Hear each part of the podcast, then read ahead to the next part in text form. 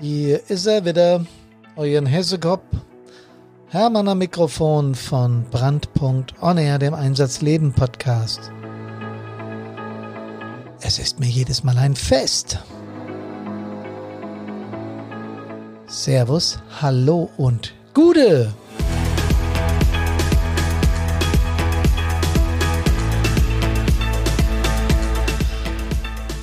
Ich habe mir heute ein Thema vorgenommen, das eigentlich, aber auch nur eigentlich diametral unserer Feuerwehrarbeit gegenübersteht. Digitales und Feuerwehr. Passt das wirklich zusammen?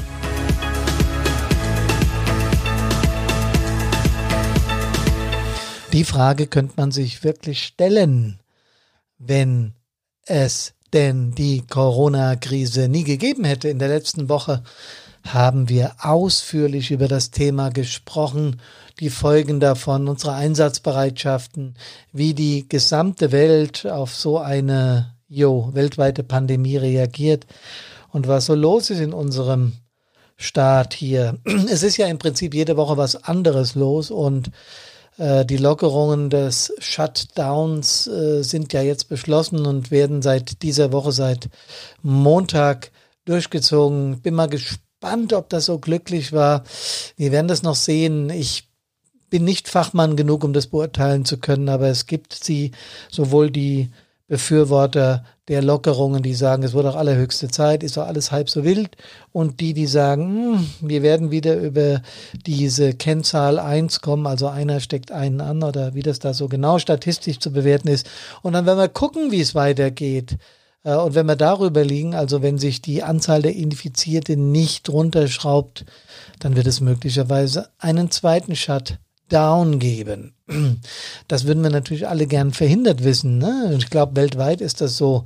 Karina und ich haben keinen besonderen Wunsch momentan, außer mal wieder schön gemütlich essen zu gehen. Und zwar ohne all diese Beschränkungen und ohne diese, diesen ganzen Firlefanz drumherum, der allerdings ja, wie wir gelernt haben, nötig ist.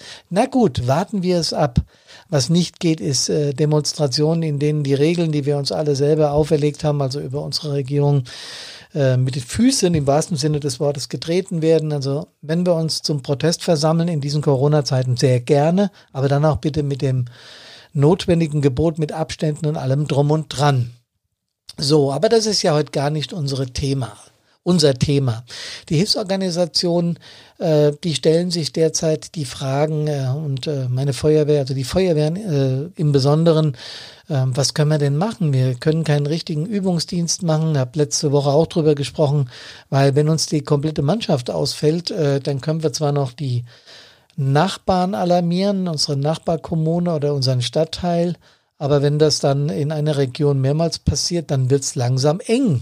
Und deswegen haben äh, die Leiter der Feuerwehren sehr kreativ, wie ich meine, auf die Situation reagiert und haben Schichten eingeteilt. Darüber habe ich in der letzten Woche gesprochen. Nur was auch nicht passiert, ist Ausbildung. Und wir haben nun mal im Feuerwehrbereich, das ist bestimmt bei den Rettungsdiensten, bei den Kreuzlern und den Johannitern und den MHD-Lern allen äh, das gleiche Vorschriften. Das heißt, wir müssen bestimmte Dinge Minimum einmal im Jahr schulen. Jeder äh, Mensch, der in einer Hilfsorganisation ist, weiß, dass zum Beispiel die UVV, die berühmte, die Unfallverhütungsvorschriften, dass die gemacht werden müssen jährlich. Ne? Nur ist das was, was wir ja noch in irgendeiner Form immer wieder hinkriegen. Aber die ganzen anderen Vorschriften, die wir in unseren FEDVs zum Beispiel haben, den Feuerwehrdienstvorschriften, die müssen ja auch in irgendeiner Form abgehalten werden. Und da denkt man sich, naja, Feuerwehr und Digitalisierung, pff, Unsere Übungsdienste leben doch eigentlich von der Praxis, vom Spaß an der Technik, vom Üben mit den Fahrzeugen, halt von der Praxis. Ist auch so. Aber wir fahren ja auch Einsätze, auch wenn wir die jetzt ein bisschen unter äh, erschwerten Bedingungen fahren und bleiben, äh, zumindest was die Technik betrifft und der Umgang mit den Geräten, so einigermaßen in Übung. Es eine Feuerwehr weniger Einsätze hat, muss sie da kreativ werden und muss versuchen, halt Übungsdienste mit ganz wenigen Leuten, mit entsprechenden Abständen und was weiß ich alles zu tun. Was wir aber durchaus machen können, und äh, das ist ja Thema von Brandpunkt, ist, die Themen digital an die Frau, an den Mann zu bringen, die wir theoretisch in unseren Feuerwehren sowieso schon abhalten. Ne? Ist ja eigentlich ganz logisch. Äh, das muss nicht als, äh, als ein, ein, ein an der Tafel stehen und erklären, wie das früher war, gemacht werden, äh, sondern das kann ja durchaus digital passieren. Ist trotzdem kein so ganz einfaches Thema, ähm, denn man muss es ja erstmal an den Mann beziehungsweise die Frau bringen und nicht alle in unserem Laden, da werde ich später nochmal drauf eingehen, in unseren Läden, in unseren Feuerwehrläden, äh, sind ja digital affin. Wir haben sie ja auch immer noch, die, die Computerverweigerer und sowas, sowas soll es ja geben und das ist auch deren gutes Recht, wie ich finde. Nur jetzt in der Krise müssen wir in irgendeiner Form damit umgehen. Und ich finde gerade, das ist ja mein Spezialthema, äh, und Karinas emotionale Themen, mentale Belastung, äh, Themen, die wirklich an die Nieren gehen, ähm, die muss man auch nicht zwingend in der Öffentlichkeit behandeln.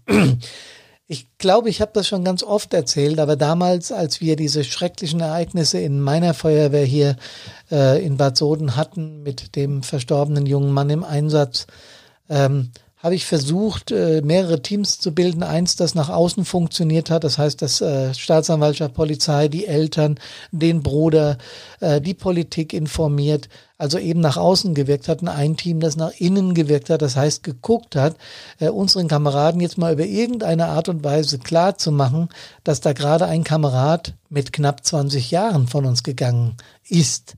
Das ist nicht einfach zu erklären. Und wir haben da auch, äh, da ich mich als Leiter der Feuerwehr, als Stadtbrandinspektor damals in beiden Teams aufgehalten habe, weil ich auch gemeint habe, ohne mich ging nichts, aber das ist noch ein anderes Thema, das ich an anderer Stelle behandeln will. Ähm, ich war in dieser Zeit äh, monatelang Tag und Nacht unterwegs und das meine ich wörtlich. Und das habe ich dann auch irgendwann zu spüren bekommen. Aber wie gesagt, ist ein extra Thema. Nur bei dem Team Innenwirkung habe ich festgestellt oder habe zumindest gemeint zu fühlen. Damals hatte ich meinen Therapeuten noch nicht in der Tasche. Ich war am Anfang dieser Geschichte, also habe mir damals schon Gedanken gemacht, dass ich gerne mich hier weiterbilden würde im emotional-mentalen Sektor, aber ich war noch nicht so weit. Gespürt habe ich aber schon, dass einige äh, meine Kameradinnen, beziehungsweise hauptsächlich waren es Kameraden, diese Dinge in irgendeiner Form nicht an sich ranlassen.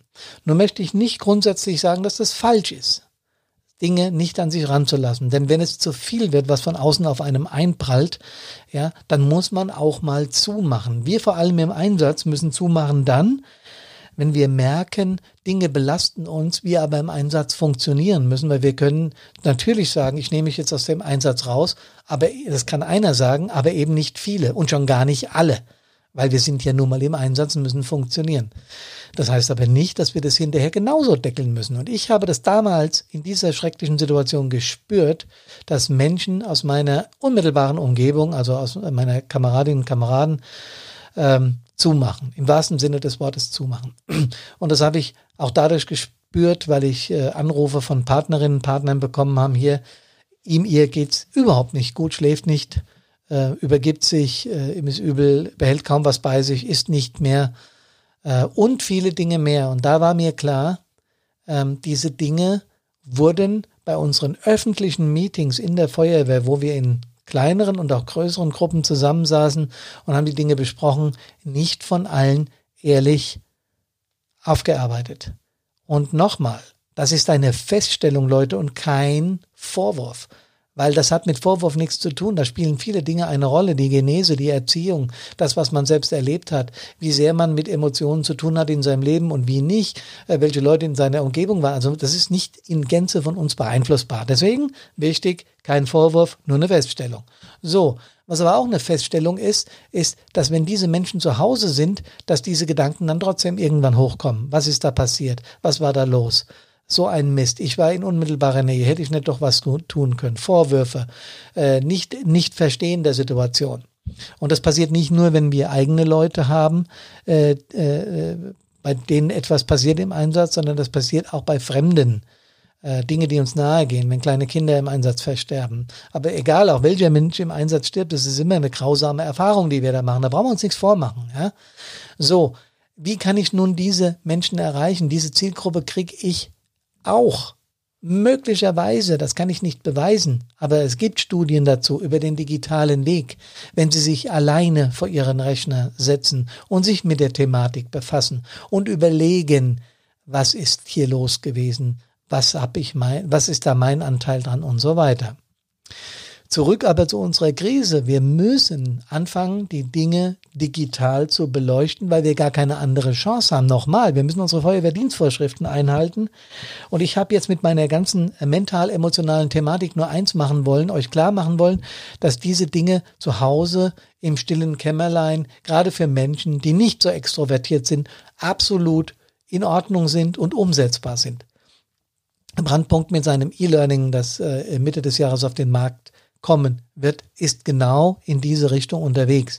Und deswegen auch heute dieser Podcast. Die Feuerwehren werden ihre Themen digitalisieren. Und nach allem, was ich mitbekomme, es tun schon ganz viele Feuerwehren und sie tun es auf kreative Art und Weise und sie tun es auf eine richtig tolle Art und Weise. Alles, was ich verfolgen kann, ja. Auch hier von meiner eigenen Feuerwehr und äh, von, von vielen anderen, mit denen ich Kontakt habe, telefoniere, chatte, auf Facebook unterwegs bin und so weiter und so weiter. Ähm, ich bekomme mit, dass die Akzeptanz da bei den Mitgliedern relativ in Ordnung ist. Und bei diesen neuen Prozessen kommen natürlich Fragen auf wie können wir das machen? Was können wir da tun? Und genau deshalb habe ich da ein Webinar zugemacht oder werde eins dazu machen und werde das nächsten Montag live äh, präsentieren. Da komme ich aber nochmal drauf genau mit für euch, äh, wann das stattfinden wird und wie genau. Ähm, für mich ist es wichtig, dass die Feuerwehren äh, inzwischen begreifen, dass diese digitalen Prozesse nicht unser Feind sein müssen, sondern dass wir über dieses Medium ganz viel Dinge abwickeln können. Und was noch echt aus meiner Sicht unglaublich äh, positiv daran ist, es spart Zeit. Ich muss mich nicht irgendwo hinbewegen und ich muss mich nicht in einen äh, Raum setzen, wo ich vielleicht vom Nachbar gerade gestört werde, wenn der Referent was Wichtiges sagt und und und. Und ich mache das hier am Rechner, habe die Ruhe dazu, mache meine Tür zu, schalte das Telefon leise und dann kann ich wunderbar mir ein Webinar reinziehen, eine Präsentation oder was auch immer. Ne? Gut, dazu braucht man einen Rechner. Soweit klar. Ja? Und äh, wenn ich vorhin gesagt habe, dass die Feuerwehren an dem Themenschwerpunkt noch nicht so weit sind, dann einfach aus dem Grund, weil wir viele unserer Übungen äh, im, im Praxisbezug durchziehen müssen und deswegen äh, auch vor der Krise gab es schon Feuerwehren, die das getan haben, aber sag mal so in Gänze, in der Masse, wie es jetzt passiert, daran ist natürlich ein bisschen diese Corona-Krise schuld, aber es wird sich in Zukunft zeigen, dass das ein Weg für die Ausbildung ist. Überlastete Feuerwehrschulen, überlastete Kreisausbilder in den Landkreisen, ähm, immer neue Seminare, die in Kassel hier auf unserer Landesfeuerwehrschule angeboten werden müssen. Ja, immer wieder, immer mehr Stoff, immer mehr, was in die Leute reingepumpt wird.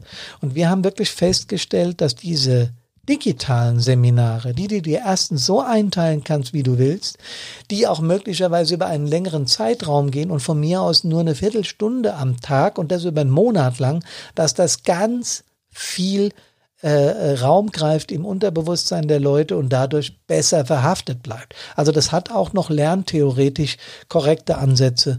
Darüber bin ich mir inzwischen völlig klar. So, was sind denn eigentlich Webinare? Eigentlich ist es ein digitaler Unterricht. Aber vielleicht nicht so ganz so langweilig, wie wir uns das früher mal vorgestellt haben. Die Leute stellen sich oft, ist mir zumindest aufgefallen, unter einem Webinar vor, da läuft so ein Thema ab äh, wie, eine, wie, ein, wie ein Buch und ich lese das durch und, und dabei lerne ich was. Oder es ist ein reiner PowerPoint-Vortrag. PowerPoint ist ein guter Standard. Ich verwende den übrigens in meinen Webinaren auch, aber eben nicht nur. PowerPoint ist ein gutes Stilmittel, um äh, visuell was darzustellen. Aber in diesen Webinaren wird gesprochen. Da gibt es Präsentationen à la PowerPoint. Es gibt viele Bilder. Es gibt Chat-Funktionen, wo du interaktiv mit den Teilnehmern des Webinars äh, dich austauschen kannst. Es gibt Q&A, also Frage- und Antwortgeschichten, die auch während des Webinars laufen können. Das kommt immer auch auf den, auf den Webinarleiter an, wie der das äh, betrachtet, was der äh, an kreativen Möglichkeiten hat und wie viel er äh, in der Lage ist, gleichzeitig zu machen. Ja, da gibt's eine Whiteboard-Funktion, wo du selber aufmalen kannst während des Webinars, aber auch freigeben kannst für die Webinar-Teilnehmer. Es gibt überhaupt die Bildschirmfreigabe des Hostes, also des Moderators, der kann Audios, Videos freigeben. Das ist unglaublich. Ich bin da zurzeit sehr oft drinne, schaue mir äh, A-Webinare an und bereite meine eigenen vor. Das ist unheimlich toll, was man da machen kann. Und das hat so was Frisches, so was Dynamisches. Vor allen Dingen auch, weil die Gruppen klein sind. Ja, also zumindest empfehle ich das. Ich weiß, dass es Webinare auch mit 5000 Leuten gibt. Da kann aber keiner mehr interagieren. Ähm, wir versuchen die Gruppen klein zu halten, 20 bis 25 Mann auf Anfrage, Mann und Frau, Entschuldigung. Äh, auf Anfrage machen wir das auch für größere Gruppen, aber dann wird es eben mit dem Diskutieren und mit dem Austausch schwieriger. Diese virtuellen Treffen sind durchaus interessant. Ähm, und äh, ich habe es ja schon gesagt, die Themen, die wir in unserer Theorie durchziehen, ob das jetzt wasserführende Armaturen, Brennen und Löschen oder eben Brandpunktthemen wie mental-emotionale Einsatzvorbereitung und Nachbereitung und während des Einsatzes und überhaupt, kann man da sehr gut unterbringen. Äh, die Akzeptanz bei unseren Mitgliedern, glaube ich, wird deutlich zunehmen. A, ich wiederhole es nochmal, wegen dieser Krise. B, unsere Jüngeren also alles das, was unter 50 ist, sage ich mal, sowieso technikaffin. Ja? Also ich will jetzt nicht wieder mit meinem Alter kokettieren, aber als ich angefangen habe, Feuerwehr zu machen, gab es in der Feuerwehr einen Rechner, das war ein Commodore C, noch was, 64 oder so, ich kann mich nicht mehr genau erinnern. Und das war das Highlight, dass so ein Ding da irgendwo rumgestanden hat und da grün blinkend Buchstaben drauf standen, ja. Also was anderes wie eine Schreibmaschine früher, das war so, also unser Start. Aber wir haben als junge äh, Mädels und Kerle da natürlich vorgestanden und waren fasziniert und gesagt, das müssen wir haben, das müssen wir haben. Damals war so ein Ding aber nicht zu bezahlen, weil es 10.000 Mark gekostet hat oder irgend sowas in der Richtung. Aber nochmal, ähm, das ist ja heute Standard, das geht ja gar nicht mehr anders, ja. Ich sitze hier mit meinem Podcast-Mikrofon vor meinen zwei Rechnern. Auf dem einen läuft das Programm, auf dem anderen stehen meine Notizen, die ich immer so in Stichpunkten mache für, das, äh, für den Podcast. Es ist ja gar nicht mehr denkbar ohne all diese digitalen Hilfen. Ja, deswegen, die Jüngeren haben sowieso drauf die Älteren inzwischen auch. Und die sagen wir mal, die PC-Digitalisierungsverweigerer, die gibt es ja auch. Und auch das ist auch deren gutes Recht. Ich habe die Erfahrung gemacht, setz die mal bei einem Webinar zu einem PC-erfahrenen Jüngeren dazu und sag, hier, schaust dir einfach mal an. Und wenn du eine Frage hast, sagst mir, ich tipp's ein. Und wenn der sieht, dass seine Frage im Webinar beantwortet wird, dann ist es im Prinzip fast wie Frontalunterricht. Der fühlt sich auf einmal mitgenommen oder sie, ja, und fühlt sich im Webinar eingebunden. Das ist irre, was da passiert, wenn man den Menschen diese Form von digitalem Spaß einfach mal näher bringt. Wir glauben, dass digitale Themen, digitales Lernen ist ja schon seit 15 Jahren, 20 Jahren en vogue. Ja, die, die, mit den digitalen Büchern hat's angefangen. Äh, dann kamen diese ganzen Programme dazu. Jetzt haben wir unsere ganzen Webinarplattformen. Ähm, yo, das ist überhaupt nochmal nicht aufzuhalten und das ist die Zukunft. Und deswegen wollen wir genau zu diesem Thema am 18. Mai um 19.30 Uhr ein Webinar veranstalten. Das ist umsonst, also kostet nichts. Ähm, wir haben den Link dazu, haben wir hier in die Show Notes gepackt. Äh, könnt ihr auch auf unserer Homepage sehen. Es ist ein Live-Webinar, es wird also auch auf äh, Facebook live gestreamt, kann man dort mitverfolgen, wer möchte. Und auch diesen Link haben wir in den Show Notes. Ähm, wir wollen damit klar machen, liebe Freunde, und das soll es dann auch für heute gewesen sein. Das Digitale liegt nicht in der Zukunft, sondern ist schon hautnah. Wir kommen da nicht drum rum, deswegen müssen wir uns mit dem Thema befassen und wir von Brandpunkt tun es sehr gerne, weil es unser Leib- und Magenthema ist. Digitales an die Frau bzw. den Mann zu bringen, die sich wiederum undigital und mit Engagement in den Hilfsorganisationen einbringen. Und deswegen machen wir das für euch. Ich wünsche euch alles Gute, kommt gesund aus allen Einsätzen wieder. Servus, hallo und Gude.